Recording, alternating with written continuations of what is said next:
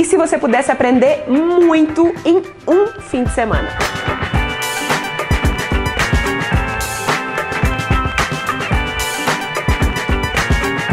Oi, tudo bom? Eu sou Rafa Capai e esse é o Vamos que Vamos Convida, um espaço, uma série, uma conversa onde eu converso com gente foda que me inspira sobre assuntos que nos interessam. Na verdade, só desculpa esfarrapada para bater papo com gente incrível. E hoje eu tô aqui com Rafael Vettori. Obrigada. Obrigado, Rafa, pelo convite por me receber aqui hoje, estou muito feliz. Ah, eu estou muito feliz de saber o tanto de coisa que você apronta, né? Muita coisa, né, Rafael? A gente decidiu esse semestre lá no Panda é, tirar o pé do acelerador até, sabe? Focar mesmo no que a gente já vinha fazendo e fazer bem feito. É, esmiuçar mesmo, sabe? Os processos e rever. É, e procurar mesmo. Às vezes a gente fala muito sim para tudo, né? e quando vê o bolo cresceu e, e, e tem muita comida no seu prato, não dá para administrar. Então a gente decidiu parar um pouquinho e ver o que, que é importante, o que, que merece continuar. Qu quantos anos tem o Panda? O Panda surgiu em 2014, então fez dois anos e meio agora, uma empresa jovem. Uhum.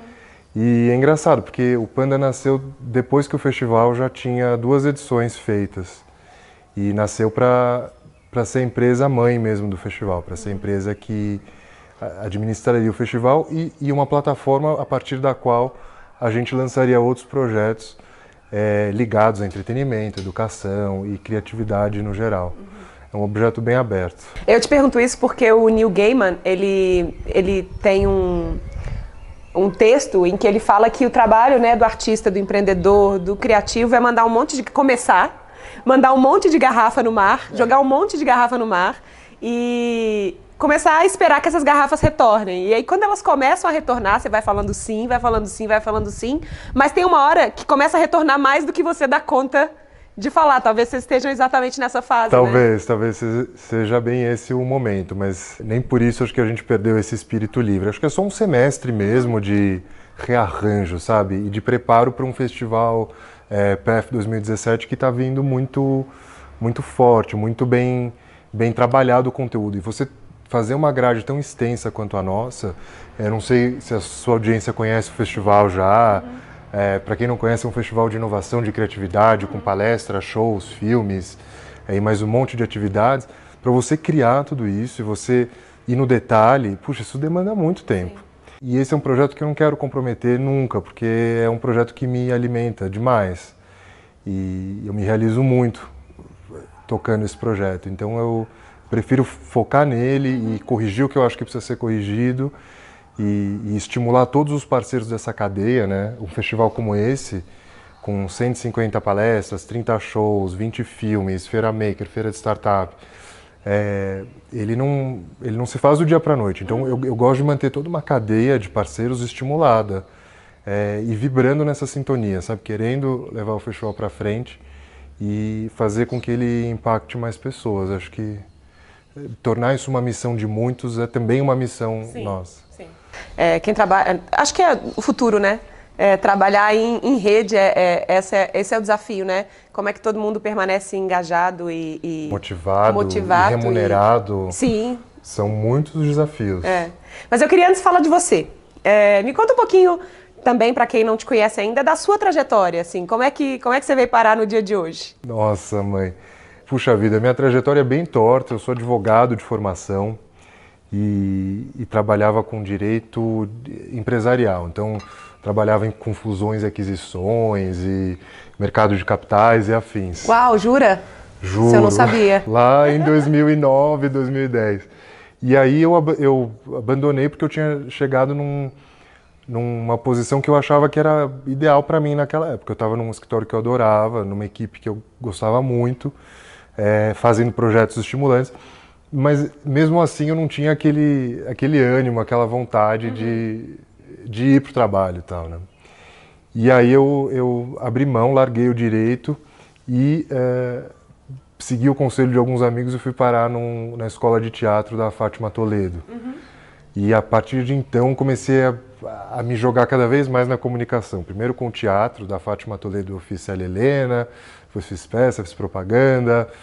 É, e aí do teatro eu migrei para produção, né? Primeiro produzi set de filmagem uh, numa produtora menor, depois virei produtor executivo, juntei o meu know-how de advogado com tudo aquilo que eu estava aprendendo na produção e aí fui fui ser produtor executivo numa produtora que fazia filmes e, e séries para TV, uma produtora muito legal chamada Pródigo Filmes.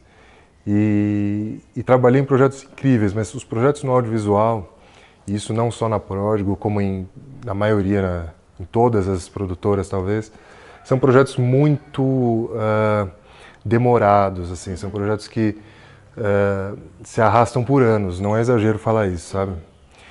E quando eu vi esse, essa sistemática assim toda, eu falei, puxa, esse timing não, acho que não é para mim. Eu tenho um pouco, eu gosto de fechar, é, como pode dizer, eu tenho uma ânsia aí de, de fechar as coisas mais rápido, sabe? É, eu via diretores super sensíveis, super é, talentosos filmarem um longa a cada X anos, uhum. sabe? E tem gente que se dá bem com, essa, com esse ritmo. Eu, eu não me dei. E aí, é, a convite do Roni Rodrigues da Box 1824, fui trabalhar na Box como atendimento e sabia que era uma coisa de curto prazo, porque, é, enfim, é um tra o trabalho de, de eu trabalhando comercial, na verdade, né? Então ficava lá vendendo a box, tentando abrir novos caminhos e tal, e foi, foi muito bacana é, porque eu pude estar perto da boxe, daquela energia jovem de pesquisa e descoberta inovação. e tendência, inovação na veia. É, todas as pessoas que trabalhavam lá eram incríveis, são amigos até hoje. Então foi, foram meses ali que eu, que eu gostei muito. Só que um belo dia eu estava tava ali na box trabalhando quietinho numa boa, me liga é, um amigo Roberto Meirelles da Inexplorato e fala, olha, estamos criando um projeto no Catarse, reforma de uma creche, eh, quem fez o projeto é o Marco Brajovic, está é, tá faltando alguém comprar uma cota uh, maior ali para o pro projeto se concretizar. E eu fui lá e comprei a cota maior e ganhei uma mentoria com a Bárbara Soalheiro, que faz o mês cadeira, acho que você deve conhecer. A gente estudou na mesma universidade em BH, ah, na legal. PUC. Ah, ótimo. E aí a Bárbara foi, chamava assim, Conexões Bárbaras. Bárbara Soalheiro te conecta com alguém que vai te ajudar. Enfim, vai fazer uma conexão. Ótimo nome. É, é. Eu, acho que, eu fiquei intrigado, o nome me chamou mesmo. E aí, chegando lá, a Bárbara falou, olha, vou te conectar com o fulano. Ah, Bárbara já conheço. E o Beltrano, ah, também já conheço. Porque bem ou mal, eu já resumi bem a história, mas já tinha passado quatro anos desde que eu estava sabe, é, tentando me, me, colocar no mercado da comunicação, né? Já tinha largado o direito fazia quatro anos. E aí ela falou, olha, eu não vou desistir de você, você é um cara bacana, vou pensar melhor, mas eu, a gente marca uma outra sessão para depois da minha viagem, porque eu tenho que fazer uma palestra num festival de inovação e de tecnologia que acontece em Austin, no Texas, uhum. que tem música, que tem empreendedorismo, que não sei o que lá. E ela foi fal falando, meu olho Seu foi assim, brilhando. Eu falei, ah, Bárbara, eu vou com você. Ela disse, eu falei, me, me passa os dados, onde é que você vai ficar, que voo que você vai. E ela muito educadamente falou, né, esse louco aí quer ir junto, acabei de conhecer, né? Tá bom. E aí fui atrás dela. E, e chegando lá em Austin, era o SXSW, uhum. E, e chegando lá, eu vi como aquele evento é, de dias, né, durava, dura 20 dias quase, é, como aquilo tinha uma força grande naquela comunidade e para o mundo todo. Né? Hoje é um evento que tem uma relevância mundial. Uhum. E, e, eu vi assim quanta, quanta gente fazendo coisa diferente. E aquilo para mim, Rafa, que já tinha eh, me arriscado em algumas carreiras de advogado, de ator, de produtor, aquilo foi um alento, porque eu vi, eu vi que eu podia seguir para qualquer lado. Uhum. Que tinha gente louca pensando igual a mim, entendeu? E aquilo me deu um conforto tão grande que eu quis, na volta, eu falei, gente, eu, precisa ter aqui alguma coisa como essa, porque eu via também os meus pares, amigos e conhecidos também com uma inquietação com relação ao trabalho. É natural, né? Ainda mais nos dias de hoje. Sim. E aí o Festival PF nasceu com esse propósito, né, de, de, de ser um SXSW aqui no Brasil, de, de, de, de ser esse ponto de convergência é, das várias indústrias, não só da economia criativa, mas de outras uh, também. E eu encontrei no Fábio, Fábio Seixas, meu sócio, um, um parceiro ideal para fazer esse projeto, porque o Fábio também é um cara bem inquieto. E, e, ele me chamou, depois que eu voltei de Austin, ele me chamou na conspiração por outros motivos. Ele falou: Olha, você é advogado, ele, ele tem essa memória meu fotográfica, assim, você é advogado, vem aqui olhar um contrato. E quando eu cheguei lá, eu falei: Ó, oh, Fábio, esse contrato, eu não quero mais te dar uma opinião, acho que eu vou te indicar um advogado que ainda atue mas eu acho que a gente pode fazer um festival como esse de Austin. Eu tinha encontrado ele lá, algumas, um mês antes. E aí ele, ah, vamos embora, vamos fazer. Como se fosse fazer um bolo, sabe? Lógico, vamos fazer. 72 palestras, 14 shows. Sei quantos dias. É, ah, vamos nessa. E aí a gente foi, sabe? E aí você saiu da box? Saí da box. Dali a um tempo saí da box. É, fiquei trabalhando já na segunda edição do festival. O Fábio ainda na Conspira. E quando a gente fez a segunda edição, que a gente viu um modelo de negócio se desenhando, a gente falou, puxa, agora é, esse projeto merece que a gente esteja full time nele é, para fazer ele acontecer. E aí a gente fundou o Panda, recebemos investimento, tem louco para tudo, eu costumo dizer, né? até para investir nos caras que fazem o festival. E, é, e a gente tem navegado até hoje, Rafa, tentando ainda ano após ano, consolidar mais esse projeto, que é o nosso principal projeto hoje no Panda. É, não só porque a gente quer, enfim, ganhar dinheiro ou ficar grande, não é isso, mas porque eu sinto que ele tem uma relevância muito importante, ele tem um impacto importante e ele é palco para para um monte de gente legal que está procurando divulgar o trabalho. É, ele é importante para o público que vai, é, para se inspirar. Acho que para as marcas, né? Também. Você faz uma coisa que para mim é, é que ainda é uma dor de muitos criativos, é, de muito, muitos empreendedores. É, a, a, sensação que eu tenho é que cê, você tem um, um, um, jeito de conversar e de unir é, quem não é necessariamente fala a mesma língua, assim. A sensação é que você é alguém que ajuda a convergir coisas, né? É isso mesmo, assim, porque você traz marcas é, para falar de inovação, nem, nem necessariamente elas, é, muitas marcas estão abertas para esse novo mundo que a gente está desenhando. É, como é que você faz isso? Essa é uma habilidade que você, você sente que tem? A gente trabalha é, bastante para deixar o festival o mais aberto e inclusivo possível. E isso é, requer sim uma habilidade, mas eu acho que também é um movimento, sabe? Não é do dia para a noite. Hum. Eu acho que sim, tem marcas que que são mais abertas mesmo, mais ousadas. É, esses dias eu fiquei sabendo, por exemplo, da atuação da Ben Jerry's sorvete uhum. e fiquei fiquei chocado, assim, no bom sentido. Inclusive, tem, acho que o Guima, um amigo, também trabalha com eles, né? Tem que chamar o Guima aqui. É, é, eles estão é inventando um monte de coisas, totalmente, né? Totalmente, assim, faz coisas que outras marcas considerariam kamikaze, né? uhum. né?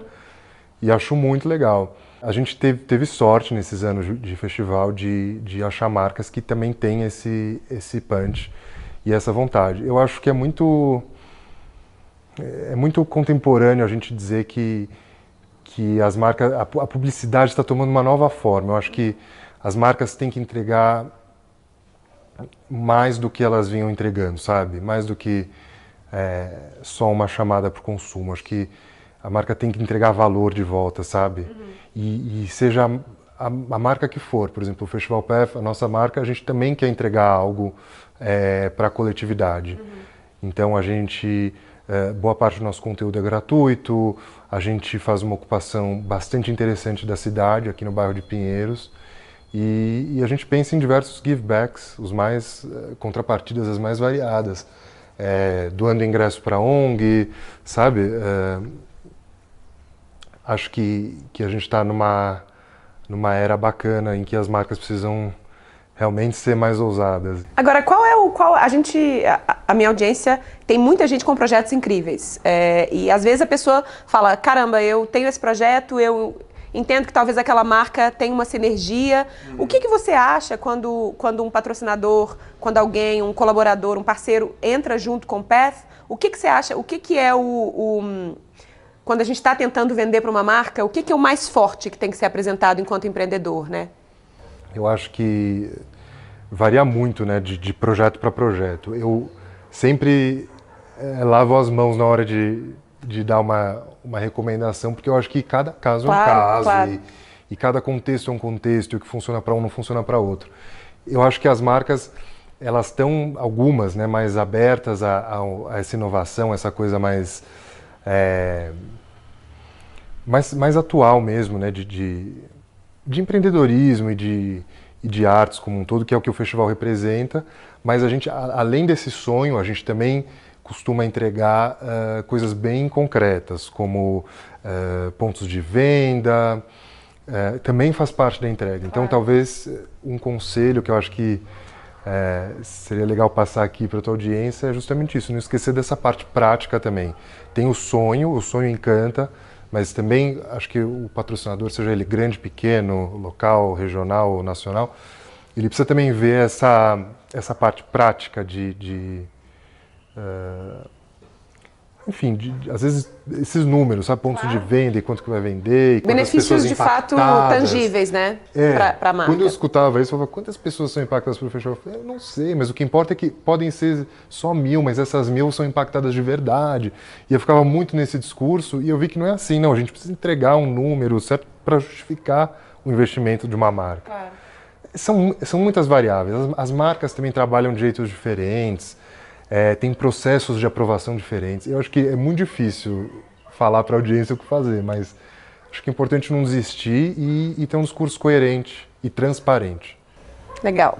Agora, como é que se cria uma teia curatorial de um festival como esse? Porque são milhões de temas, um monte de palestrante, painéis, pessoas conversando, né? Como é, que, como é que se forma isso? Como é que isso é pensado? Quem vai participar? Quais os assuntos que vão ser falados? De onde vem isso? É, puxa, é engraçado. Quando a gente fez a primeira edição em 2013, foi tão engraçado porque a gente chamou os nossos contatos mais próximos, né? E eu vindo da, enfim, da, da, da publicidade, do audiovisual, depois da box, e o Fábio também da M9, Conspiração nós chamamos o nosso entourage, assim, né? Amigos e pessoas do mercado e tal. E quando terminou a primeira edição, eu falei, gente, Fábio, já falou todo mundo, e agora? Não vai ter quem vai falar no ano que vem, meu Deus.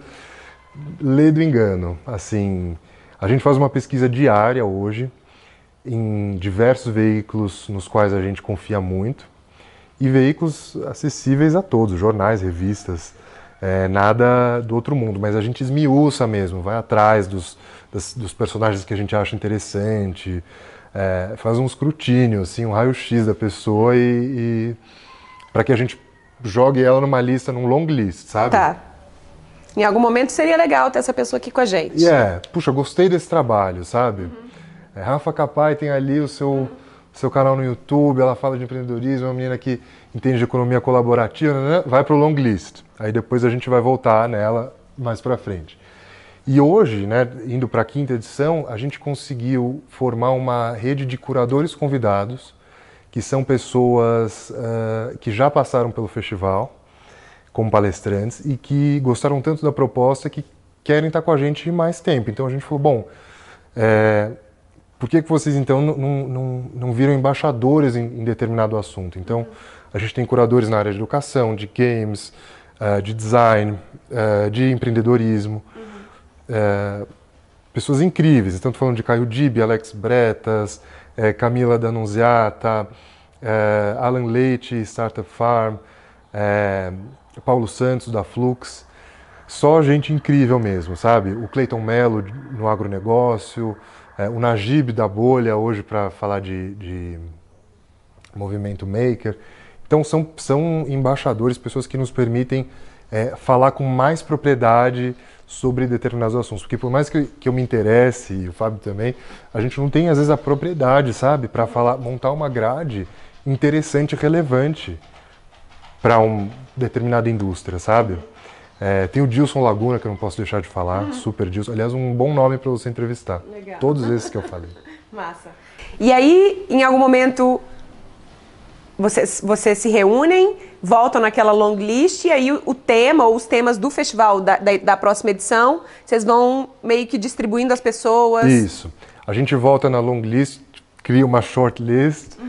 e uh, equilibra. A gente, esse equilíbrio ele é feito mais da porta para dentro. Então, a gente, como curadores, a gente que busca equilibrar os temas. Então, para não pesar pra um, muito para um lado nem para outro. Mas da porta para fora, ou seja, para o público, a gente espera que o público não enxergue um assunto latente, sabe? Mas sim vários pontos de interesse. Até porque esse talvez é, seja a coisa. entrega, é. O futuro é esse, né? O futuro é. É o que a gente é quer passar, complexo. É, não é uma história só, né? São histórias interconectadas, né? Sim. Como é que você enxerga o futuro? Puxa, eu ando pensando muito nisso, Rafa, com esse calor que a gente está passando aqui agora, nesse, nesse momento. É, eu fico pensando se a gente já não, não chegou no fundo do poço, assim, falando só de, de meio ambiente, se não está na hora de voltar. Né? Eu sou muito ligado em, em meio ambiente, sustentabilidade. Esse, por ser um assunto que eu gosto, vai ter muito conteúdo assim no festival. Porque eu acho que, que os problemas são tantos que as soluções são, são negócios, entende? Então, energia renovável, ah, reuso de materiais, reciclagem, é, tudo isso são, são negócios do futuro, no meu, no, no meu entender. E para isso, eu acho que a gente tem que, quando eu falo a gente, toda a sociedade eh, de, do mundo todo, talvez, tem que se organizar para quebrar certos lobbies, sabe? É, por exemplo, o carro elétrico já é uma realidade, a gente tem que combater o lobby da indústria do petróleo. Estou uhum. indo muito longe aqui no meu devaneio? Acho que não, né? Não, acho que não. Então, é, você me freia. Mas eu, eu, eu, enxergo isso, eu vejo um momento, talvez no futuro próximo, de muito atrito, porque é, a gente não dá conta, o planeta não dá conta mais. Então, uh, eu, eu vislumbro assim, um, um momento em que a gente vai ter que passar por cima dessas indústrias tradicionais, é, prejudiciais, é, mudar nossos hábitos radicalmente e para a gente conseguir ter uma sobrevida no planeta e, e, e, e fazer com que ele não, não sucumba. É, eu penso muito, quando eu penso em futuro, eu penso muito nisso. Né? Eu sou muito ligado à questão dos parques urbanos, Parque Augusta, Parque Minhocão, uh, Parque dos Búfalos. Onde é o Parque dos Búfalos? Esse eu não conheço. O Parque dos Búfalos era uma fazenda da família Matarazzo, é, na, zona, na zona sul, se não me engano. E é, também está tendo uma, um entrave judicial entre. É, Construtoras. Pessoas, construtor, é, a batalha de sempre, né? Acompanho essas coisas porque gosto, é, gosto de São Paulo, não quero ter que me mudar daqui. Uhum. É, acho não só São Paulo como Brasil uma terra de muita oportunidade, é, muita mesmo. Acho que a gente tem muitos privilégios aqui e então não eu, eu, eu quero ficar e eu quero fazer com que aqui seja o melhor lugar possível, sabe? Uh, e para mim isso passa por a gente ter uma cidade adequada para se viver, bonita, que inspire, que propicie encontros, que convide o estar na rua, né? Isso e não e não fique trancado em casa, tenha medo, assista TV, Exato. se proteja, né? Acho que o festival também nasceu para isso. Hoje a gente acontece em eh, pelo menos uh, cinco espaços diferentes no bairro de Pinheiros. Uhum. E a gente também quer oferecer para o público essa possibilidade de circular por esses espaços com tranquilidade de sentir a cidade. Parece uma coisa boba, mas as pessoas não, às vezes não estão tão desconectadas Sim. da sua própria cidade, sabe? É, quanto amigo que não fala, puxa, Ai, é tão bom andar de metrô em Nova York, na Europa. Mas tem metrô aqui também, basta você querer usar, sabe? Deixar teu carro em casa. É, e se arriscar a fazer disso um hábito. E, e, puxa, eu mesmo me cobro muito. Eu não sou perfeito, estou longe de, de, ser a pessoa com os melhores hábitos assim de sustentabilidade, mas eu, eu fico muito preocupado, sabe? Uhum. É, com isso. Enfim, acho que isso, o futuro tem, vai ter dessas, da gente ter que mudar uh, esse status quo aí. Não, eu, eu acho que a gente está mudando. Eu lembro, inclusive, do, no, no próprio Path desse ano, é, tinha uma pessoa com uma ideia genial, que era um copo feito de mandioca. Sim. Né, lá. Sim, é, Teto depois... Como chama? Teto. Ele chama Stelvio, mas o apelido é Teto. Legal, a gente depois coloca aqui também o contato. Enfim, a gente precisa usar a nossa cuca para criar soluções gente, assim, né? Eu nunca esqueci. O copo de mandioca me marcou tanto na, na fase de curadoria que eu nunca esqueci. Ele leva 80 vezes menos água para ser feito do que um copo de plástico. Ele é biodegradável é, num, num prazo, num menor, um prazo recorde assim. E é, ele é feito para você jogar no seu quintal, porque ele é adubo, ele vira adubo. Então, assim, é demais, sabe? Ideias boas não faltam. Agora, ele vai ter que brigar também com a indústria do copo de plástico, Sim. sabe? Sim. E que, e que isso está mexendo nos interesses de, de, gente, de gente poderosa, que emprega muita gente. É complicado. É. Talvez não seja no, médio, no curto prazo que a gente vai ver. É, mas a gente já começou. Eu, eu tenho a sensação que a gente já começou. Eu também. Isso, felizmente, é bom. Agora, eu sei que não é só o Panda. Né? Eu sei que não é só o Path no Panda que vocês que inventam. Quais são as outras coisas que estão impermeadas, assim? Bom, a gente tem três... Além do festival, a gente tem três projetos que, que ocorrem com uma frequência maior. São mensais ou bimestrais. Um deles é o Plus Plus, que é um ciclo de palestra mensal, onde a gente também fala de inovação e criatividade. É, outro é a Festa Concha, onde a gente também criou um palco é, para esses expoentes da cena independente, que a gente vive monitorando também para levar para o festival. E a gente tem também o Shift Cineclube, que é um projeto de cinema, onde a gente passa curtas de jovens diretores é, do Instituto Criar e também jovens diretores é, já profissionais. É, todos esses projetos, esses três projetos, eles dialogam muito com o festival, porque são as mesmas grandes áreas, assim dizer, né? E são projetos onde a gente exercita a nossa curadoria, a nossa produção, a gente uhum. conversa com o público. É, é muito bom, é uma rede que se retroalimenta, assim. E cada um desses projetos, ele, eles têm um modelo de negócio é, diferente ou o modelo de negócio é, é, do Panda ele se replica em cada um desses projetos? São modelos diferentes. São modelos diferentes. O Shift, por exemplo, é um projeto inscrito no PROAC. Okay. Para quem não conhece, é o programa de aceleração da cultura aqui do Estado de São Paulo. É, e a gente tem como patrocinadora da FIT. Na Concha, por exemplo, tem um outro modelo, porque a gente vende ingresso para os shows e, e tem é, patrocínio de bebidas. É, no Plus Plus a gente tem um patrocínio da Ideias Arvos, que é a construtora que faz bastante é, empreendimentos aqui na Vila Madalena. São modelos distintos, né? Uhum. É... E o Path é um modelo misto, bilheteria, bilheteria mais, bilheteria mais patrocínio, patrocínio, e no futuro lei de incentivo também. Então a gente está se organizando para isso. Uhum. É, muda o modelo, mas o corre é o mesmo, sabe? É, é, tem que ir atrás, nada é cair no colo, assim, sabe? O que, que as marcas estão buscando hoje? Eu sinto que as marcas estão muito atentas para o offline também. Então, acho que num, num, passado recente houve uma febre grande de online, a gente precisa acontecer no online, é nosso Facebook, o nananã, e o offline ficou em segundo plano. Hoje eu acho que, que criar uma experiência offline é super valioso para uma marca. É, e isso, isso conecta até com o que a gente estava falando antes, uh, da, das marcas terem uma responsabilidade é, social e, e, um grau de transparência maior, sabe? As marcas querem talvez estar tá, tá presentes assim, sabe? Uhum. É, a gente tem visto essa vontade, essa de, de, de, de proporcionar para as pessoas uma memória bacana, sabe? É, é, meio nessa linha. Como os nossos projetos são assim, talvez o meu olhar esteja viciado, porque a gente busca as marcas que, estejam, que tenham esse interesse.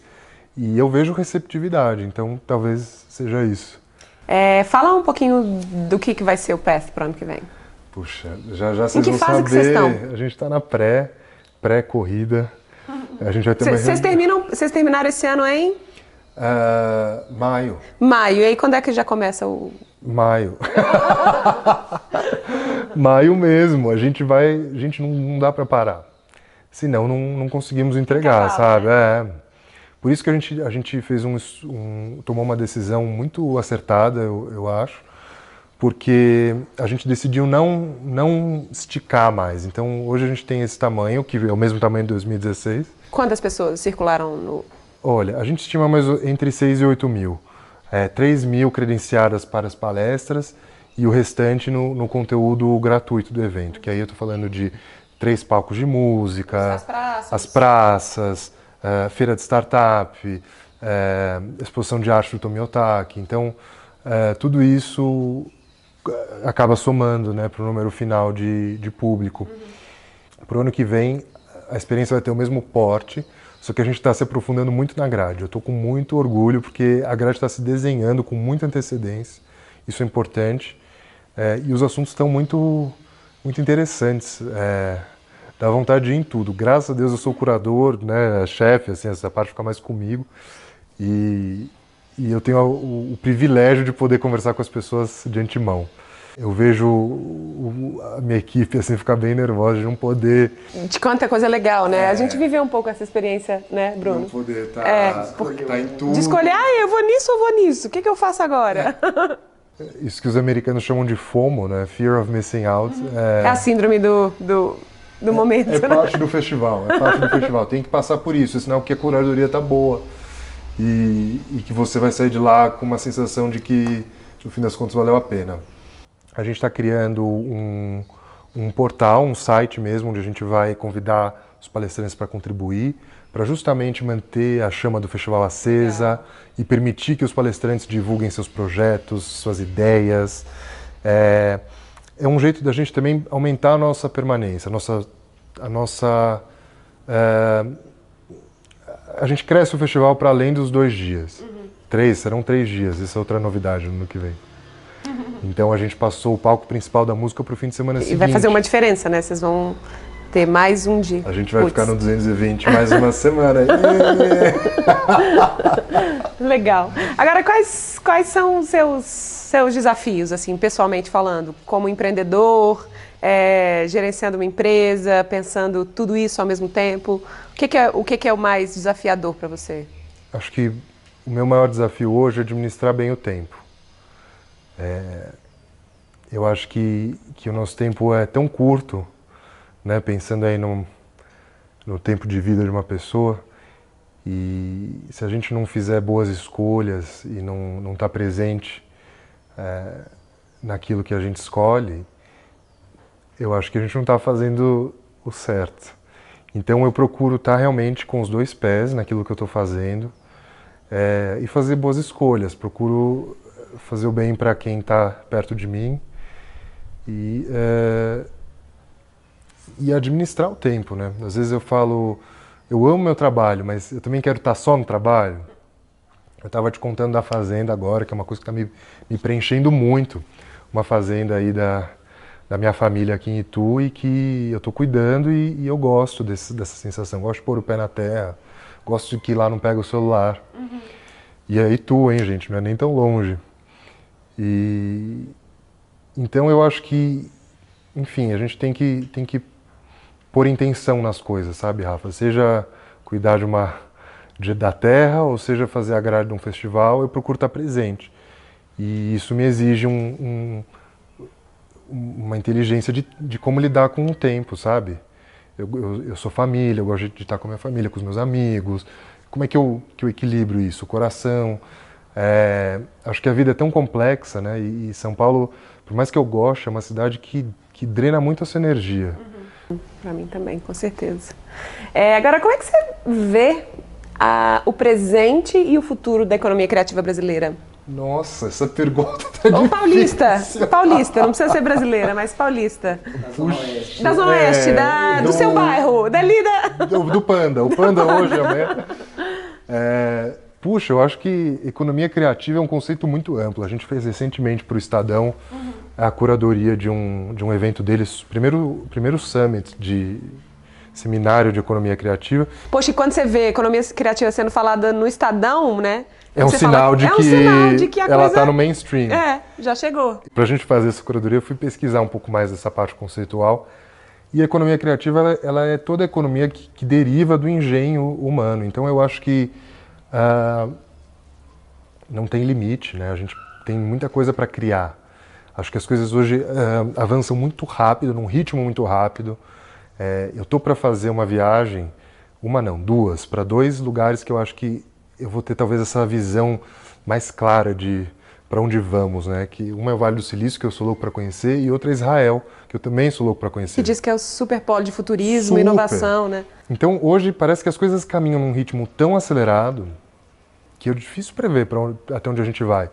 Acho que, que, que, problemas também trazem necessidades de solução. Então, ah, não sei, uma cidade como São Paulo, eh, às vezes eu vejo startups que criam ferramentas para para monitorar a ação da prefeitura ou para fazer com que as pessoas se encontrem mais, ou para entregar comida. São coisas que às vezes facilitam a vida numa cidade e que estão ligadas à economia criativa e que eu acho que tendem a se multiplicar à medida em que a tecnologia avança também. É, é um conceito muito grande, né? Dentro de economia criativa você tem desde o do grupo de teatro da Praça Roosevelt, da cooperativa das da senhorinhas cooperativa do... das senhorinhas do Nordeste, é. até o cara que está criando uma solução tecnológica hum. em Arduino e por aí vai. Então é difícil dizer para onde é que estamos indo, mas eu, eu ponho muita fé. Eu acho que, o, que é, aqui no Brasil, e eu falo isso como pesquisador também, tem muita muita matéria humana boa é, e muito problema para resolver também. Então, com esses dois ingredientes, acho que a gente tem um, um, um belo caminho. Hoje, é, eu vejo com bons olhos é, as tentativas de, de dos diversos players da economia criativa de se organizarem, de se entenderem, de se falarem, como, por exemplo, esse fórum do Estadão, ou como, por exemplo, uma, um, um, instituto de, do, de direito ligado à economia criativa. Então, advogados que se juntam para pensar o tema e as legislações e tal. Uh, isso eu, eu, vejo que tem acontecido cada vez uh, mais. Escolas de criatividade. Uhum. Uh, isso é muito bacana. Grandes empresas com, com departamentos de inovação. acho muito tudo isso muito rico e, e aponta para um caminho muito bom, muito interessante. Para a gente começar a encerrar, quem, quem te inspira hoje? Quem, quem você estuda, pesquisa? Elon Musk. Elon Musk? Mas é verdade. Acredito. É demais. Sim. Ah, tem muitas pessoas que eu, que eu posso falar e que talvez as é pessoas é não conheçam. Você tem um, um portfólio incrível. Muito grande. Não, mas é uma chance das pessoas conhecerem, buscarem no Google e acharem. Fica à vontade. Olha, recentemente conheci uma, uma jornalista ativista que faz muito pela Amazônia, já, já tem 10 anos. Ela chama Karina Mioto. E eu fiquei muito intrigado com ela. Achei que ela tem um trabalho muito legal e ela tem um, um ela conhece tanto a Amazônia e, e, e, ela tem uma missão muito nobre que é ressignificar a Amazônia no imaginário uh, popular brasileiro. Então ela, ela tem uma teoria que que nós todos aqui a gente vê a Amazônia como algo muito distante, como um poço de problema ou então como um lugar perigoso e ela falou, não é nada disso, aquilo ali é um tesouro. E, isso, e essa imagem negativa dificulta a, a melhoria. E né? dificulta a gente se sentir parte disso, né? Exato, exatamente. Então ela tem um trabalho que me, me tocou muito. Eu gosto muito da Júlia de Faria, me, me, inspira muito, uma amiga que me inspira muito. Gosto muito do trabalho da Diane Lima. É, a Júlia, para quem não conhece, faz um, é uma feminista moderna do, do Think Olga e, e uma pensadora contemporânea muito interessante. Vale a pena chamá-la aqui também. E a Diane, ela estuda, ela é uma afrodescendente e que, enfim, busca resgatar a cultura negra no Brasil é, de uma forma muito bacana e é uma menina muito especial também. Enfim, tem muita gente que me inspira. Se eu for falar, todo, todo mundo que falou no festival Os primeiros. me inspira, gente. É, vai no perto, você vai saber quem inspira, né? Ah, é, tem muita coisa. Você acha que, que fazer o que a gente ama optar por um trabalho com significado, com propósito, é privilégio? É, e você acha que mesmo sendo privilégio, isso em algum dia vai estar, tá, é, vai ser algo quase como uma norma disponível para mais gente ou não? Eu acho que ainda é um privilégio. Uhum. Acho mesmo, porque às vezes você você precisa ter um, um colchão para deitar. Uhum. É, você está ali correndo atrás do teu sonho e tal, e para isso você tem que abrir mão de algumas coisas e, e é bom ter um, um reforço já. Nem todo mundo tem isso. O, o, que no meu caso não foi nem um pouco assim, porque eu sempre fui muito de rupturas e recomeços, mas eu acho que é inteligente talvez a, pessoa buscar alimentar a sua paixão na paralela, sabe? Quando sentir assim um chamado, aí talvez seja uma hora certa de largar e começar outra coisa. No meu caso isso não houve, porque eu não tinha chamado nenhum, eu simplesmente não largava as coisas, sabe? É, e, e me aventurava mesmo. Então eu não tinha nenhum talento assim que eu que tivesse me chamando. Então, eu fui descobrir minha paixão muito depois, depois de quebrar a cara várias vezes. Eu não sei, talvez se você que está assistindo é um, um cara que tem um, um dom musical incrível, mas está numa empresa de contabilidade, largue e vá, vá, vá, trabalhar esse dom. Não era o meu caso. A não ser, Rafa, tem tem, tanto, tem tanto jeito né, de você descobrir o que, o que, que te move. Uhum. O que eu vejo mais hoje é, é as pessoas querendo trabalhar com propósito, o que significa não só fazer o que gosta, mas não ter o objetivo só de ganhar dinheiro. Então, acho que. As métricas estão mudando, estão né? mudando. Então, uhum. às vezes você se satisfaz com menos dinheiro, mas com um trabalho de impacto maior. Uhum. Tem tudo isso para colocar, sabe? Para pesar, né? Para pesar. É, uma coisa que eu falo é que antes de saber o que fazer, você precisa entender o que é sucesso para você, né? Exato. Porque aí fica mais fácil de você metrificar qual tipo de carreira vai poder te entregar isso que você Exato. que você está desejando. Com certeza. Você, você lembra do que você queria ser quando crescer? Eu queria ser advogado. e eu virei advogado. Então eu tenho sucesso. Eu queria ser advogado, eu queria ser jornalista. E a minha mãe, mas o jornalista, o advogado pode escrever, né, né, né? ela fez ali minha cabeça. E lá fui eu pro direito. E depois eu fui entender, depois que eu estava jogando, que o advogado ele é um cara que lida com problema o tempo inteiro. E eu não queria ser esse cara, entendeu? As pessoas ligam para você com um pepino, ah, é, ó, resolve aí, Tem que sabe? Ser resolvedor, né? Tem que ser o resolvedor e eu quero solução, eu não quero só pepino. E aí eu queria ser advogado, mas depois eu vi, quando eu, é o que você falou agora mesmo, você falou, meu, eu preciso entender o que é sucesso para mim. E eu via os grandes advogados, eu falei, eu não quero ser essa gente. Não quero ser. Eu era um jovem advogado e não queria ser um, um velho advogado. Essa é, uma, é um ótimo jeito, né? Falar, vai, olha o seu chefe e pensa, você gostaria é, daqui 5 anos ser como ele? Aí. É. Sim, ótimo, continua. Se você falar não, talvez. É. Não, e eu olhava ainda mais longe, eu falava, putz, será que eu quero ser o cara que vai ficar dando aula em faculdade, escrevendo livros, sendo aquele cara que, sabe, não, não, não era, não é quem eu sou. E aí eu, eu, eu, eu acho que eu queria depois eu comecei a pensar que, poxa, eu queria ser uma pessoa interessante, que tem história para contar, que já fez muita coisa. É... E aí, quando eu estava começando no teatro, falei, falei pro meu pai, que é um engenheiro, tudo certinho e tal. Falei, ah, pai, tô no teatro. Ele falou, olha, meu filho, do chão não vai passar. Se não tiver bom, desiste. Eu falei, ah, olha, me, aquilo me libertou um pouco, sabe? Eu falei, ah, então tá bom. E fui, sabe?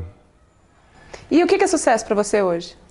Sucesso hoje para mim é ter tempo para fazer as coisas bem feitas, estar é, tá presente nos, nos, lugares e não estar tá no piloto automático.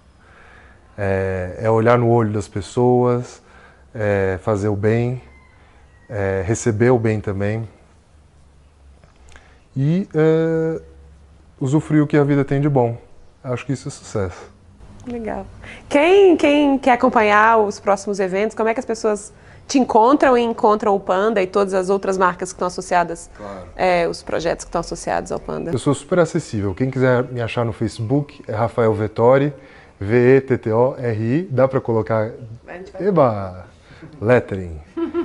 Se não, podem me escrever, rafael.pandacreativo.com, entrar no site do Panda Criativo e em novembro a gente lança o site novo do festival, já com a programação 2017. E aí eu espero todos no festival comprem. Obrigado. Pode, é, testemunha, né? Bruno também. Vale a pena, a gente Bruno. Foi esse ano e foi bem. Eu participei de um, né? Participei de um, de um painel e pude conferir muito do festival também. Foi bem legal, né? É, é legal e tem um preço legal, justo. A é... gente podia linkar aqui o vídeo que você fez. É, a gente linka aqui agora o vídeo que você fez é, com uma cobertura do festival esse ano.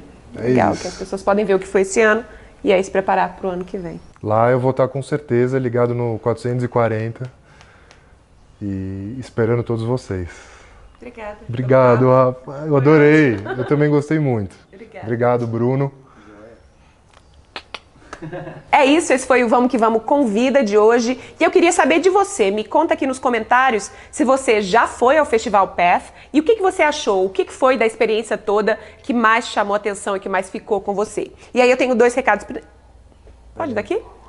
E aí eu tenho dois recados finais para a gente encerrar. Eu queria que você assinasse aqui o canal do YouTube, que aí você fica sabendo em primeira mão sobre os próximos vídeos e as próximas entrevistas. E eu queria também que você assinasse a minha mensagem de bordo, que é lá que eu conto coisas, mas que eu só conto lá. Então eu não posso nem te contar aqui o que eu conto lá. É isso. Um beijo, câmbio, desligo.